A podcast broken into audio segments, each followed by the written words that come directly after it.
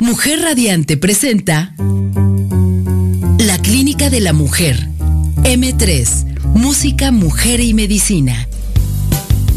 Un programa en el que la salud de la mujer es lo más importante. Aprendamos a cuidar nuestro cuerpo y salud en todas las etapas de nuestra vida.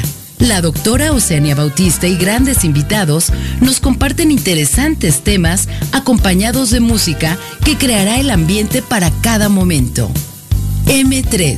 Música, mujer y medicina. La prevención es la mejor medicina. Iniciamos. Hola, ¿qué tal? Muy buenas noches a todos y a todas y a todes. es un gusto saludarles de verdad y antes que nada, pues hoy es 5 de julio del 2022. Iniciamos ahora sí la cuenta regresiva de este año tan difícil, pero tan bueno y tan productivo, en donde hemos aprendido muchas cosas. A la mitad del año y tenemos a una súper invitada el día de hoy, a una mujer que vino hoy muy guapa, muy bonita, es muy agradable y desde que la conocí, de verdad supe que ella tenía que contarnos muchísimas cosas de un área que nosotros queremos saber, porque pues nos los tomamos, nos los envían, pero que debemos de saber cómo y cuándo deben de estar indicados. Les voy a presentar a la doctora Claudia Juárez Baltasar, que a ella le gusta que le digan Claudia Baltasar. Muchas gracias, doctora. Sí. Pues estamos aquí y vamos a hablar hoy acerca de estos estudios de gabinete y de apoyo que realmente han sido eh, trascendentes en, eh, en, la historia de la medicina, que han cambiado y abierto muchos canales de, de, para poder llegar a un buen diagnóstico y un tratamiento certero. Y pues miren, este, antes que nada un saludo a mi señora madre, que ayer me dijo, primero hija, el desprendimiento y después vendrá la iluminación. Querida madre, siempre te aprendo y cada día que te veo y te escucho aprendo cada día más cosas de ti. Querido hermano, gracias por estar cuidando a mi mamá y, y permitirnos dar este gran espacio. ¿verdad? Es un privilegio tener los que tengan a su mami todavía. Y los que no, desde el cielo nuestras mamás nos están mandando siempre muchas bendiciones y nuestros papás más. Eh, también a todo el equipo de Mujer Radiante, a estos hombres que nos andan rodeando por aquí, muy guapos a pesar de la hora. Como que ya se les bajó el crepe, ¿verdad? Pero, pero, ahí están. Y a todo el equipo, aunque no esté presente atrás de, de, de tras bambalinas, ¿verdad?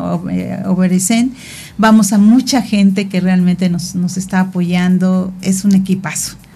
Y sobre todo, nunca sabemos, mi querida doctora, quién está detrás de un micrófono. Por eso a veces hay que ser muy cuidadoso con lo que uno dice, pero también dar mucho cariño y mucho afecto a nuestra madrina, la doctora Vesta Richardson Collada, que ya está mucho mejor de su salud, a Sergio Félix, integrante de Mexicanto, que nos ha dado mucho apoyo y de, hasta la ciudad de Querétaro. Bueno, pues entremos. Querida doctora Claudia Baltasar, díganos quién es usted, qué se necesita. Sé que usted es radióloga. Así es. Ultrasonografista. ¿Qué se necesitó, este, Claudia, para llegar a, a, a, tener esta carrera? Cuéntenos, doctora. Bueno, primero que nada, gracias por la invitación, doctora. Es un gusto y un honor. Eh, hay que estudiar, sobre todo la carrera de medicina, con mucho amor, uh -huh. con mucho ahínco, uh -huh. con mucha perseverancia. Usted es Puma, ¿verdad? Claro. de la UNAM. Exactamente. Uh -huh. Y posteriormente es importante eh, saber qué es lo que quieres, uh -huh. qué quieres hacer. Uh -huh. eh, en mi caso tuve contacto con imágenes de ultrasonido desde muy joven por un familiar doctor, mi tío. Y desde entonces yo sentía que podía seguir haciendo ultrasonidos todo el día, toda la noche y nunca cansarme. Ah. Eh, entonces, aunque ejercí la medicina como médico general durante dos años, eh, decidí inclinarme por la especialidad en radiología e imagen, que en ese entonces así se llamaba, uh -huh, ahora uh -huh. se llama imagenología diagnóstica y terapéutica. Uh -huh, Debido a esta evolución en la tecnología, ahora ya las técnicas de imagen también pueden ayudar a dar terapia o terapéutica sí. en muchos procesos. Entonces, em, afortunadamente tuve la oportunidad de estudiar en el, en el ICEMIM, en el centro médico. Híjoles, es un super centro, doctora, es de verdad en el Estado de México. Así es. Es una unidad de alto volumen y de verdad donde hay muchos avances. ¿sí? Exactamente. A mí me tocó cuando tenía dos años de inaugurado y realmente pues eh, se dedicaron a equiparlo con toda la tecnología que había en ese entonces eh, resonancia magnética, tomografía, lo más nuevo, el ultrasonido y obviamente todos los demás equipos de rayos X, estudios especiales. Y la preparación fue muy muy completa, ah, muy agradecida por la oportunidad que me dio la vida. Y realmente eh, fue algo que me gustó desde siempre, pero a mí el ultrasonido siempre ha sido mi, gran amor.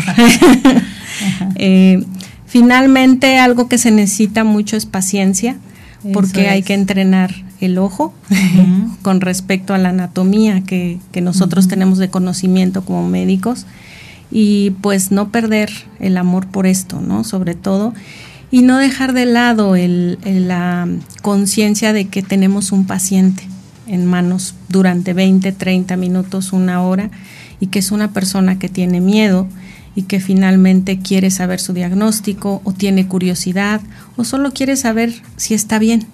Híjoles, qué bonita introducción, mi querida doctora, pero nos vamos a ir ahorita a escuchar una canción, yo le invito, es 13 eh, años, siempre le hemos rendido mucho eh, atención a las chicas adolescentes en esta edad y escribimos una canción. ¿Qué le parece si la escuchamos claro con que atención? Sí, encantada. Cantada por aquí su servilleta. y bueno, pongamos mucha atención. ¿Qué le parece? Claro que sí. 13 años. Esta historia continuará. ¿Qué pasó, doctora? ¿Qué le pareció? Excelente. Sí. Pues mire que, decíamos que usted no tiene nada de música, pero doctora, ustedes manejando el ultrasonido, estamos hablando de longitudes de onda, de los ultra, los infra, ¿no? De todos estos sonidos y todo lo que armoniza. Curiosamente, el programa pasado estuvimos hablando de la canción de, La chica de Ipanema y hablamos del efecto Doppler. Excelente. ¿no? Eh, de este sonido que es como una ambulancia que se acerca y se va y da la impresión de que son otras notas, pero se ve el flujo del acercamiento y alejamiento, ¿no?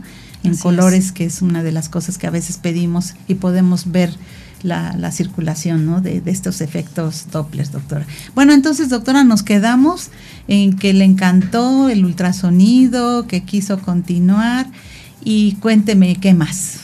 Pues bueno, finalmente eh, hubo la oportunidad de trasladarme a Morelos y desde entonces he disfrutado mucho la experiencia de, ser médico radiólogo, de poder apoyar a las pacientes, a los pacientes en cuanto a su diagnóstico, sea a través de los rayos X, a través de la tomografía, del ultrasonido, eh, finalmente con el afán de ejercer eh, y poder apoyar eh, con el conocimiento. Sí.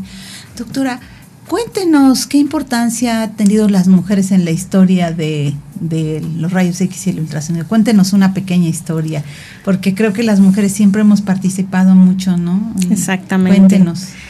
Yo siempre mencionaré y daré primero eh, pie a una mujer que yo conocí en la historia, al conocer la historia finalmente, no porque la haya conocido personalmente. Creo que las mujeres médicos nunca debemos dejar de mencionar a la doctora Montoya. Eh, finalmente que gracias a su osadía, o las mujeres pudimos comenzar a estudiar medicina. Y luego, posteriormente, una mujer para mí eh, admirable por el ahínco y el tesón de apoyar al descubrimiento de los rayos X, que fue la esposa del, físico Röntgen, que finalmente la primera radiografía que se tomó en el mundo fue a una mujer y actualmente se le conoce como la mano de Berta. Entonces Ana Berta Röntgen.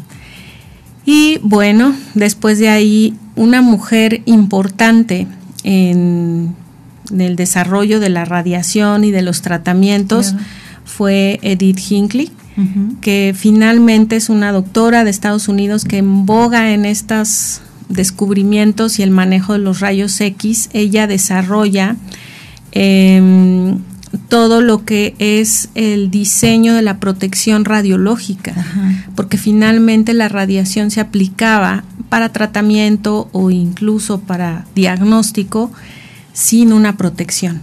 Qué importante, doctora. Exactamente. Porque cuántas víctimas hubo en estos estudios gente que se produjo un cáncer Exactamente. y murió por la falta de protección. Exactamente. Y, no se había alineado todo esto, no, no, habíamos visto el poder que tienen los rayos X o las radiaciones, ¿verdad? Exactamente. Ella es un parteaguas, ¿no? Ella fue un parteaguas para la protección radiológica. Para eh, la braquiterapia, porque se aplicaban las agujas de radio en los tumores, pero no se conocía qué dosis, qué cantidad. Entonces ella hizo los cálculos de cuánta radiación era la necesaria, la conversión de las dosis equivalentes y dosis absorbidas que hoy las usamos para poder calcular la cantidad de exposición que puede soportar un paciente tanto en la radioterapia como en los rayos X. Y con toda la, la, seguridad, ¿verdad? Exactamente. Todo el manejo de, de los residuos radiactivos eh, y sobre todo, por ejemplo, nosotros los radiólogos que usamos el dosímetro, aquí la cajita que siempre traemos, ella. Su chip. Exactamente, nuestro chip, ella. Fue gracias a ella que, que lo diseñó. Doctora, después de esto, ¿qué le parece si dejamos aquí los que acaban de llegar? Sintonícense. Vamos a ir a un corte y vamos a oír una linda canción, Señora Dueña de Casa, eh, una puertorriqueña, eh, Nidia Caro, eh, y un arreglo de Laureano Brizuela Wild, fíjense, nada más. Nada más. Nada más y nada menos. Y bueno, vamos a escuchar esta linda canción, se llama Señora Dueña de Casa. Así es que pongamos mucha atención y regresamos. Traigan a sus amigos, no se vaya.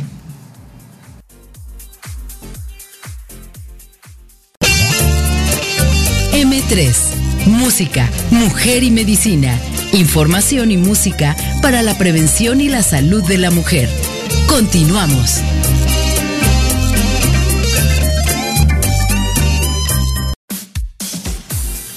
Ya estamos aquí nuevamente de regreso, todos y todas. Espero que ya estén ahí sentaditos, sentaditas o en su camita o en el carro o cenando, no lo sé, o en la calle.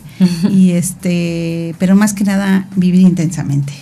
Y bueno, doctora, ¿qué le pareció también esta canción? Muy bonita. Bueno, pues mire, doctora, ahora que estábamos hablando de esto, ya que hablamos de la historia, del reconocimiento y cómo las mujeres hemos tenido una participación fundamental en la radiología y el ultrasonido, y aquí con la doctora más, la doctora Claudia Baltasar, este, sí nos gustaría conocer, doctora, cuáles podrían ser, y, vamos a hablar también de muchos mitos y leyendas, ¿no? Pero, ¿cuáles son los estudios básicos, básicos, rutinarios que puede tener un, un, paciente básicos, así elementales? Y de acuerdo a nuestra epidemiología, lo que estamos viviendo, doctora, cuéntenos. En el caso de las mujeres, finalmente algo que no debemos dejar de lado son las glándulas mamarias y obviamente útero ovarios. Eh, el ultrasonido de mama y el ultrasonido pélvico son eh, estudios básicos que desde muy jóvenes debemos de familiarizar, tanto a las jovencitas, mujeres de mediana edad, obviamente las más jóvenes de arriba, de los 40, y, e incluso a partir de, la, de los 60 años, 70, 80, seguir vigilando a la paciente en, estos, en estas áreas. Son tan importantes porque los cambios hormonales están presentes todo el tiempo y es algo a lo que nos hemos dejado de lado finalmente. Eh, la mujer somos muy cambiante durante el ciclo menstrual, al principio, a mediados, al final. Y también los cambios en la imagen son distintos, los hallazgos son distintos, no es lo mismo hacer un ultrasonido al principio del ciclo que a mitad o al final durante la menstruación. Y mm, a veces podemos haber pasado a los 35, 36 con, sin ningún síntoma y de repente empezar con cambios que son totalmente ajenos para nosotros que no son un proceso de enfermedad, pero que finalmente están y lo sentimos. Y es algo que no nos informa nadie. Sí, eh, digo, y aquí es muy importante cuando alguien va a tomarse un, eh, un, ultrasonido o un estudio radiológico de glándulas mamarias, el momento ideal. Exactamente. Eh, sobre todo, existe mucha mastopatía fibroquística benigna o algunas inflamaciones de la mama que tienen que ver. Las mujeres somos impredecibles. Exactamente. Que, a ver, que nos los digan que no. y sobre todo en el ciclo menstrual también existe un momento ideal que es después de la menstruación, ¿verdad? Así es. Y es cuando, pues es que es bien difícil ver mama, se necesita también un transductor especial, lineal. Así es. Y, y el momento, y, y algo que me encantó que dijo doctora es el ejercicio óptico, ¿no? O sea, dicen que depende mucho los estudios del mono del mono operador que está detrás del aparato. Así es, son operador dependientes. Exactamente, o sea, del entrenamiento que tiene, también la calidad de los equipos. Exactamente. Este, la resolución que tienen, entonces, pues eh, no es un ultrasonido así, este, común y corriente, y sobre todo elegir a la paciente a la edad, porque también hay, no sé, un ultrasonido Fíjese, doctora, que ahorita están haciendo hasta los ultrasonidos, se pueden ver los tumores de las niñas también adentro de, de si es que existen.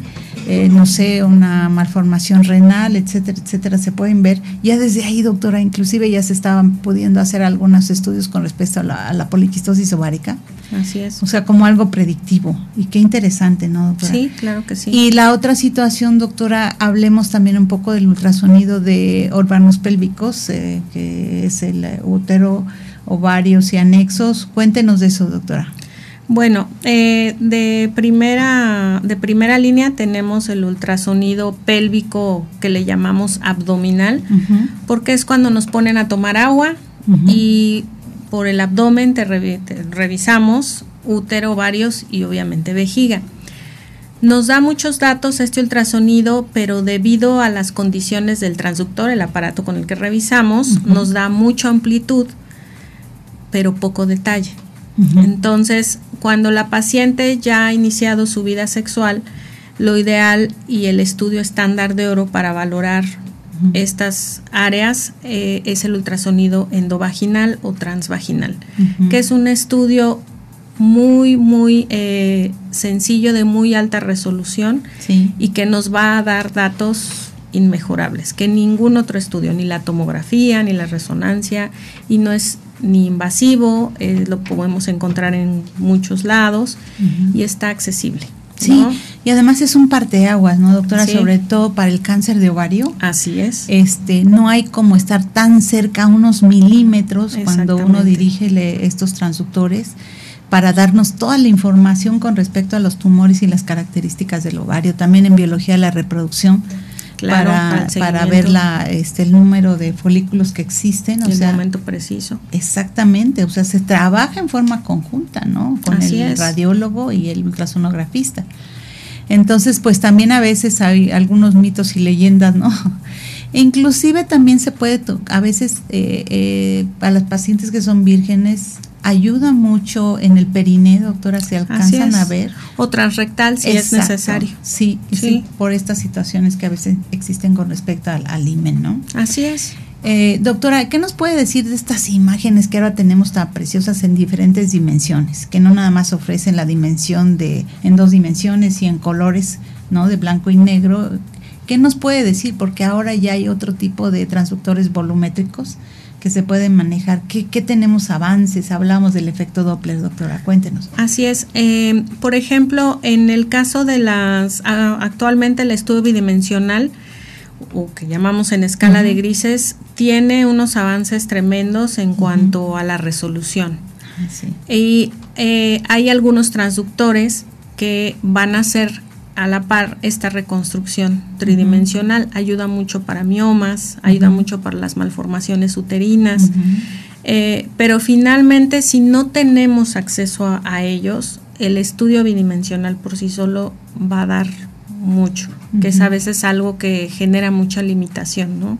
Que el paciente dice, no puedo hacerme ese estudio, ok, tiene el estudio endovaginal bidimensional, le da muchísima, muchísima información algo que nos ayuda el Doppler, por ejemplo, de ovarios, es al enfocar en una tumoración ovárica en un paciente, mm, sobre todo 50 años, con una lesión ovárica quística que no sabemos. El ginecólogo nos pide, dame la pauta para cómo continúo con esta paciente.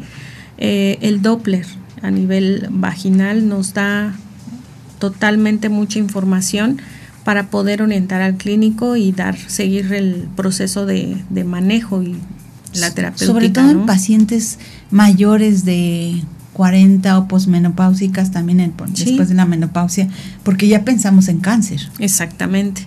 Y hablar de estos tumores tan letales como es el cáncer de ovario, desgraciadamente cuando lo detectamos ya no lo alcanzamos. Así es. La sobrevida es pobre porque nos va ganando y fíjese que con una, una pues no sé, eh, una pesquisa a tiempo, ¿no? Un tamizaje. Exactamente. Rutinario se puede y, y, otro día hablaremos acerca de la medicina en las mujeres, la consulta ginecológica en mayores de 60 porque ya se olvida la gente, ¿no? De esa situación. Hablando de los mitos y leyendas que usted menciona, muchas veces la mujer piensa que llegando la menopausia ya no me bajó la regla y me puedo olvidar de esa zona. No. Y no, es cuando siempre les comento a las pacientes, hay que revisarla. Eh, los ovarios están dormidos, no están muertos, pero si despiertan, despiertan de malas. y, es verdad. Entonces, eh, muchas mujeres a partir de esta edad no están habituadas a hacerse una revisión anual, ¿no?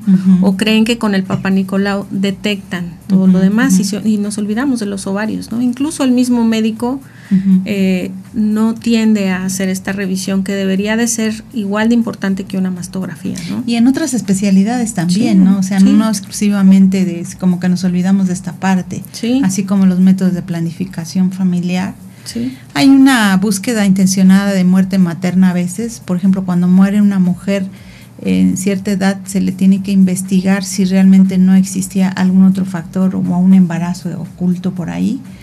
Entonces, este, sí se les pide a los médicos, aunque sean internistas, este, geriatras, ¿verdad?, que están la posibilidad de, o que tuvo una complicación de tipo obstétrico, ¿no? Que haya causado la muerte posteriormente. O sea, qué importante es todo esto, ¿no, doctora?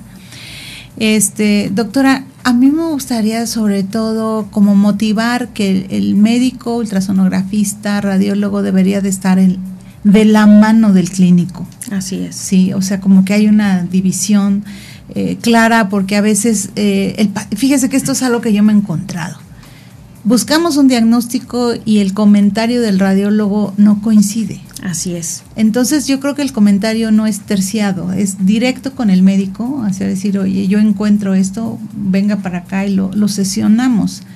Y esto habla de trabajar en, forma de equipo. Este, exactamente, y creo que esa parte se ha roto. Así es. Y decirle, a ver, quiero ver esta imagen, invitar al médico cuando hay este y esto le agrada mucho al paciente, doctora. Así es, porque entonces no se siente abandonado, eh, ignorado y sobre todo confundido.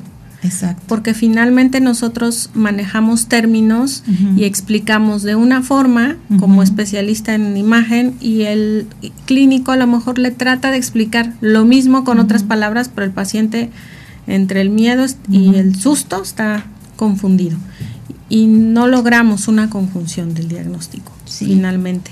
A mí me gusta, mm, eh, es importante grabar los estudios en tiempo real, se puede, porque de esa manera, y se los digo al paciente, se graba directamente de la pantalla, es llévele este disco a su médico y con el diagnóstico eh, su médico es como si hubiera venido al estudio. Entonces no, ya no solo ve la imagen que yo le doy, las 8, 10, 20 imágenes, sino vuelve a ver el estudio en movimiento y eso le ayuda mucho al clínico.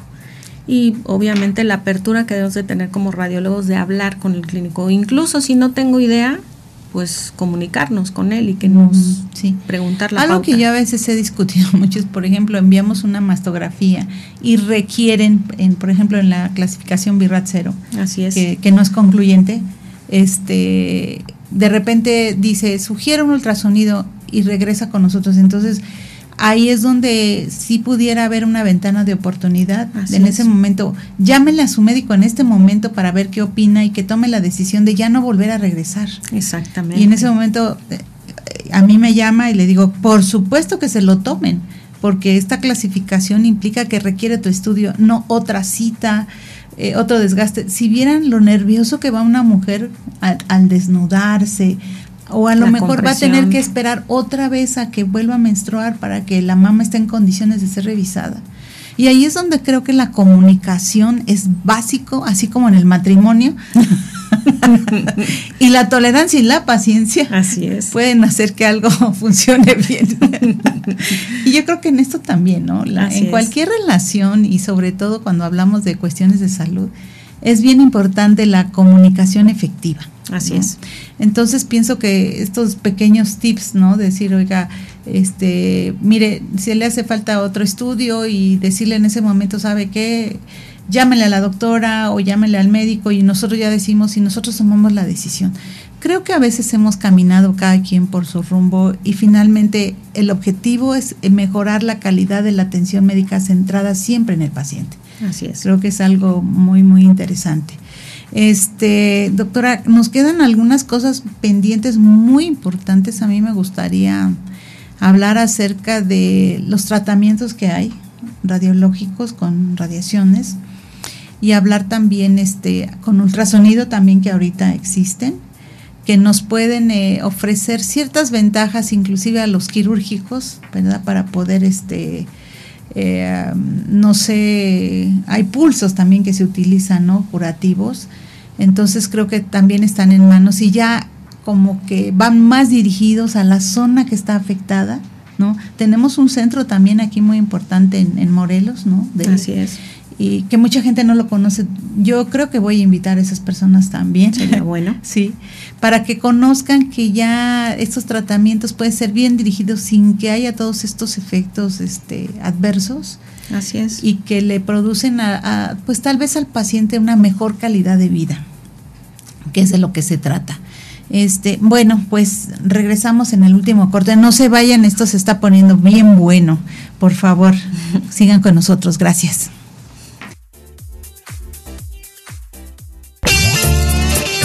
M3. Música, mujer y medicina. Información y música para la prevención y la salud de la mujer. Continuamos.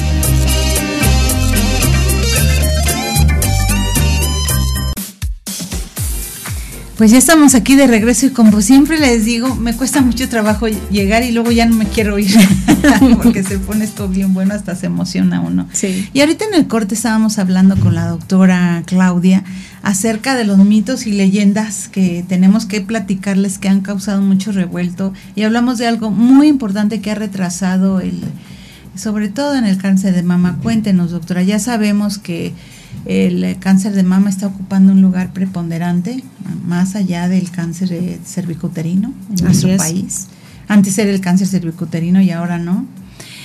Pero, doctora, cuéntenos algo que ocurrió y que ha retrasado esta calidad de, el, apego que los pacientes tienen por esto. Cuéntenos, doctora. En algún momento, hace unos años, en un eh, programa de dominio público, se trató un capítulo. capítulo en donde una paciente se hace una mastografía y a causa o debido a ello lo manejan a que le da cáncer de tiroides. Desde esa ocasión y durante semanas y meses, eh, muchas pacientes dejaron de hacerse su estudio de mastografía. Qué poder de los medios. Exactamente. Eh, la Secretaría de Salud hizo comunicados, el Instituto de Cancerología tuvo que hacer eh, estudios y publicar artículos eh, con base en la información específica de la dosis de radiación, primero que tiene la mastografía, que es mínima, le llamamos radiación de fondo natural, que es la misma radiación que recibimos durante un año por el sol, por los celulares, por las antenas, etcétera, o sea, es mínima. Y em, se calculó la cantidad de radiación que recibía la tiroides y realmente es nada, no, una asociación no, no hay manera. Eh, es verdad que hay un cáncer de tiroides que está asociado a radiación, pero son exposición a radiación, en este caso en accidentes nucleares, como el de Chernobyl, eh, o trabajadores que están en contacto directamente con dosis de radiación altísimas que trabajan en, las, los reactores. En, un lugar. Exactamente. protección. Entonces, pero realmente en la paciente que se hace una mastografía no tiene ningún efecto. Y es importante hacerse la mastografía cada año. No duele, finalmente, y el dolor y la técnica que se aplica cuando se hace de manera adecuada, lo que hablábamos de esta cuestión del ciclo hormonal, si una paciente está con dolor mamario por su menstruación, no es recomendable hacerla, sino hacerla cuando estamos bien, tranquilas, en el caso de lo que llamamos tamizaje, el chequeo, que llaman las pacientes, eh, y eh, hacerla con personal realmente capacitado. La capacitación de la técnica en mastografía eh, generalmente son mujeres para comodidad, porque hay que acomodar la mama. Em, no es dolorosa y la compresión, la compresión es a tolerancia de la paciente. Y si la paciente está relajada y la, la técnica que le realiza el estudio eh, es adecuada, realmente el estudio no es nada molesto. Sí, nos preguntaban también que si existe eh, cáncer de mama en los hombres, si existe. Sí existe. En una baja, pero también no olvidemos los transgénero también, que están recibiendo tratamiento hormonoterapia cuando están haciendo su, su transición, que reciben hormonales este eh, que hay que, contemplar porque no lo podemos despreciar, ¿no? En esa parte. Y bueno, pues yo creo que es algo bien interesante, sobre todo la percepción de la paciente, ¿no? Porque dicen, ni vayas porque te duele. O también, por ejemplo, cuando los pacientes tienen un quiste, a veces sí realmente puede hasta haber este, una ruptura y hay que cuidarlo. Entonces, a veces, básicamente, primero es el ultrasonido, ¿no? Para calcular qué vamos a hacer, ¿no? Y todo. Pero, la, por ejemplo, las biopsias dirigidas por estereotaxia, también tienen una utilidad muy grande. El anclaje de eh, cuando se va a operar una paciente también, marcajes, para que ya vaya dirigido y el tratamiento sea menos violento y, agresivo, doctora, ¿no? ¿Es así? Así es. Eh, algo que es importante saber es que así como todos los estudios de laboratorio y gabinete, pueden tener un uso simplemente de chequeo o un uso dirigido que le llamamos diagnóstica. La mastografía puede ser de tamizaje o diagnóstica y el enfoque que se le da y nosotros como elaboramos el estudio incluso es distinto. Y esto que menciona el quiste es muy importante. A veces, aunque sea la paciente de 45 años que trae una bolita y que trae dolor, si el clínico indica primero el ultrasonido, es correcto. O sea, no, no irnos directamente a es mastografía y punto. No, hay que saber utilizar los estudios y la paciente confiar en que estamos de acuerdo. Dos mitos importantes. Uno, el uso de las prótesis mamarias, que a veces son atrás del músculo o por encima.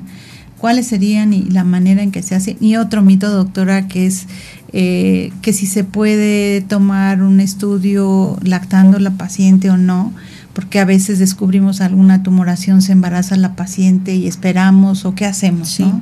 Cuéntenos qué. En el caso de las prótesis existe una técnica especial para realizar el estudio, se debe de hacer la mastografía, le llamamos con técnica de Eklund.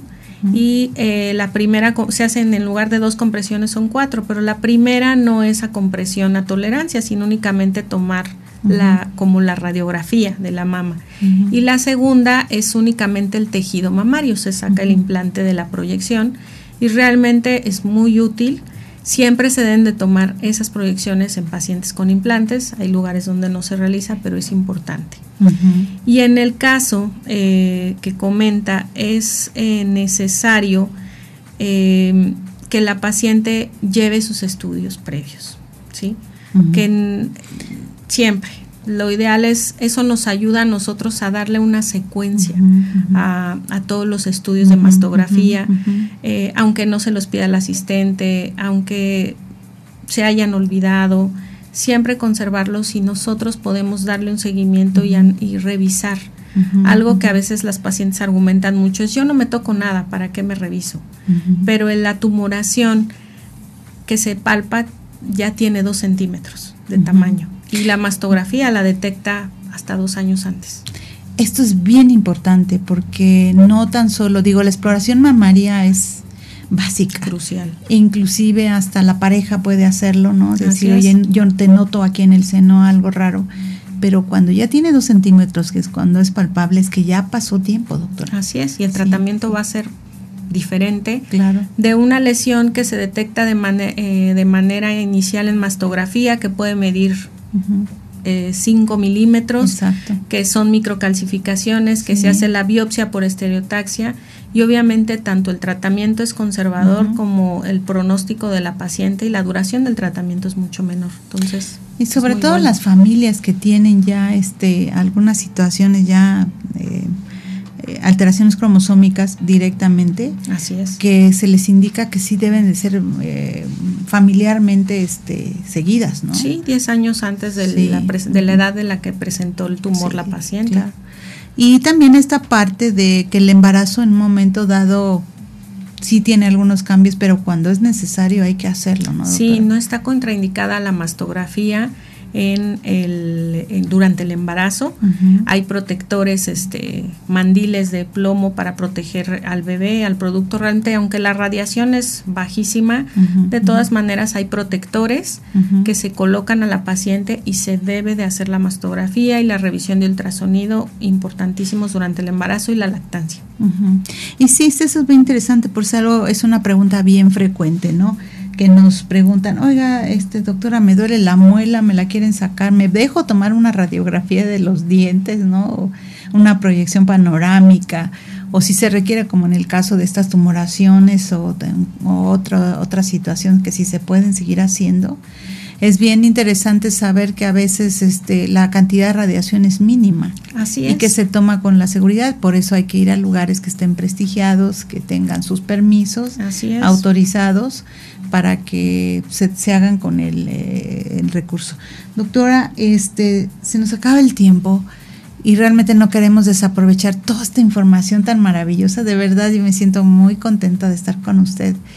Y vamos a pedirle cinco cosas para nuestras radioescuchas de conocimientos que podemos compartir, que para nosotros es un verdadero placer dar y, a conocer y, tal vez que nazca una semilla de, del cuidado que nosotros, por cierto, el lema de este mes es seamos suficientes. Esto es, utilicemos nuestros propios recursos para la suficiencia.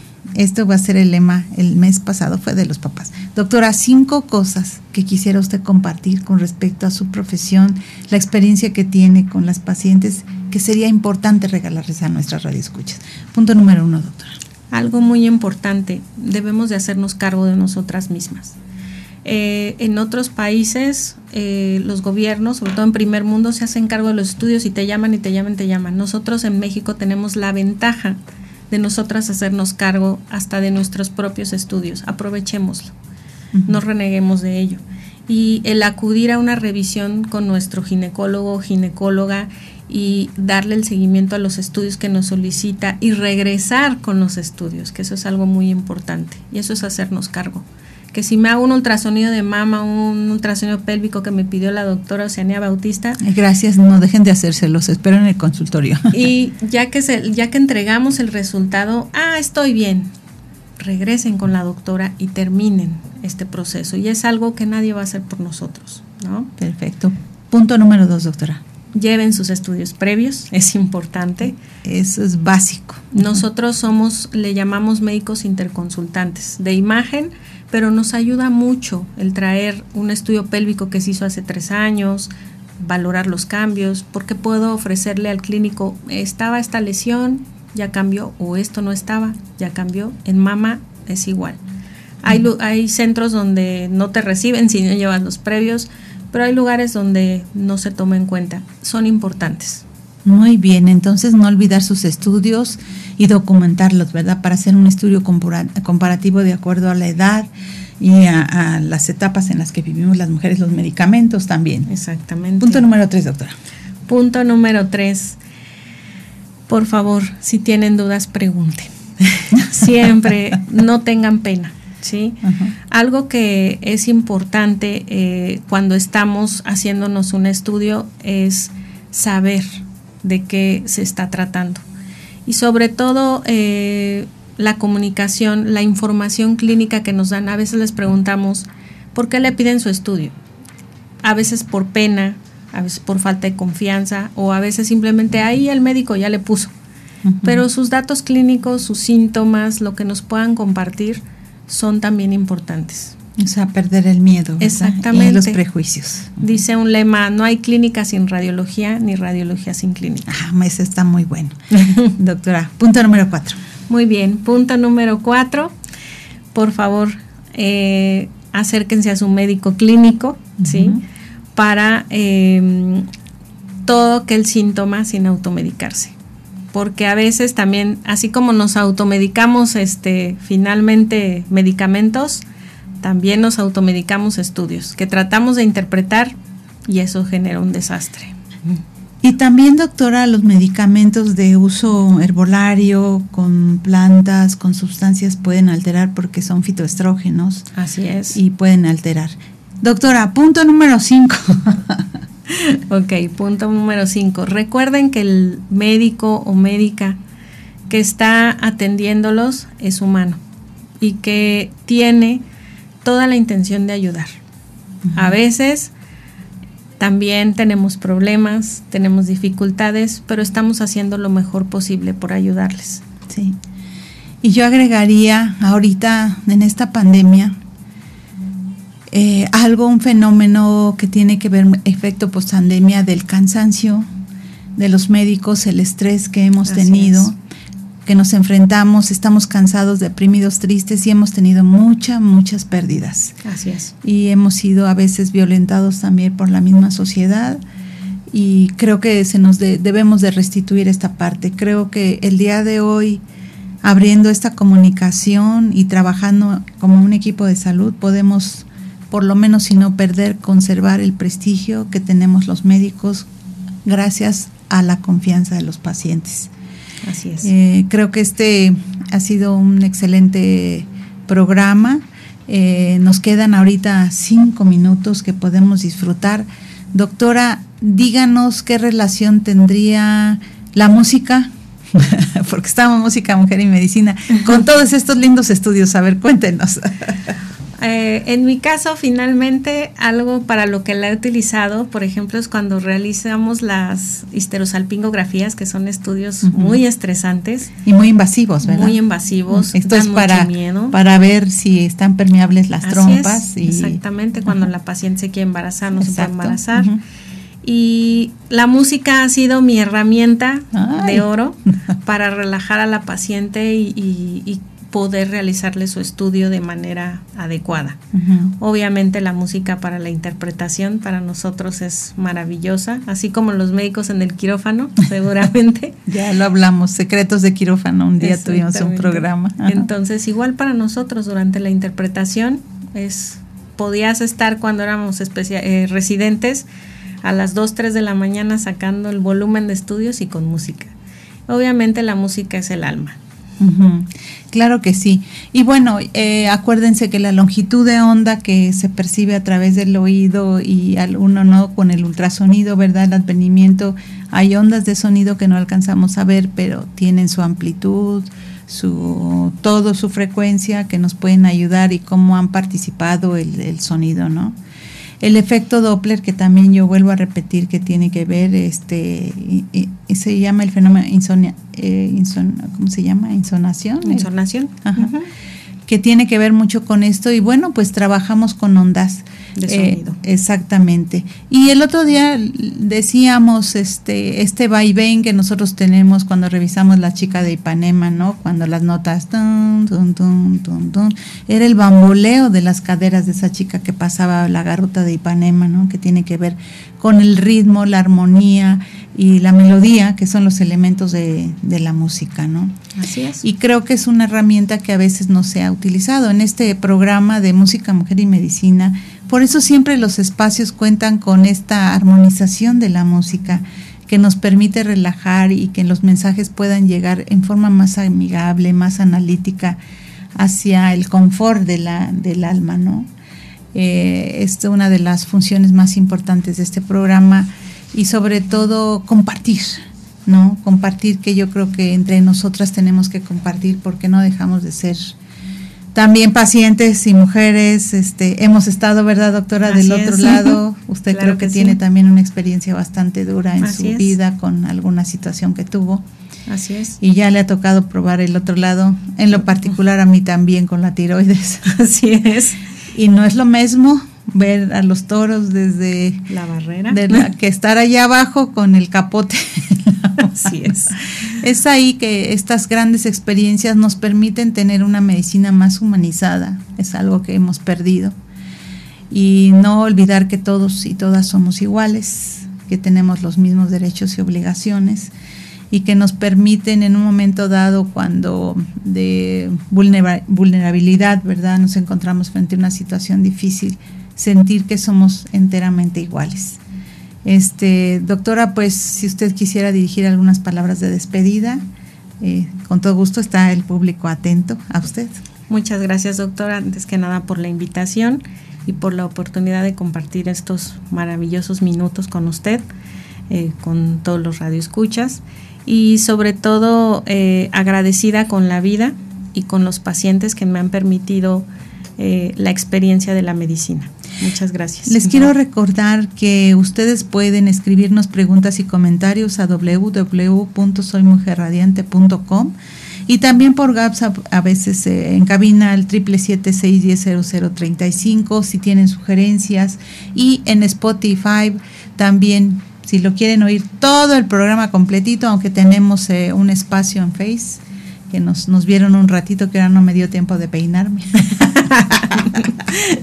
Ni me puse aretes, me liberé de la esclavitud. Exactamente, la esclavitud. Entonces, pues, este, no dejen de seguirnos. Tenemos de verdad, el otro día hicimos un análisis, creo que voy a hacer un pequeño resumen de cada programa y de todo lo que nos ha dejado cada profesionista.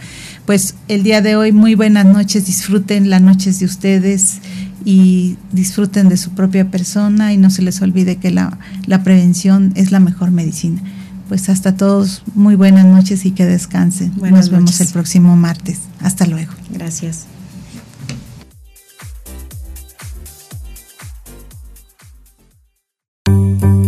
Mujer Radiante presentó La Clínica de la Mujer.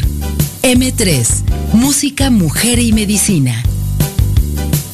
El programa en el que la salud de la mujer es lo más importante la doctora Oceania Bautista, con talentosos invitados y la música que acompaña estos interesantes temas, te esperan la próxima semana para seguir aprendiendo cómo cuidar nuestro cuerpo y salud en todas las etapas de nuestra vida. M3, Música, Mujer y Medicina.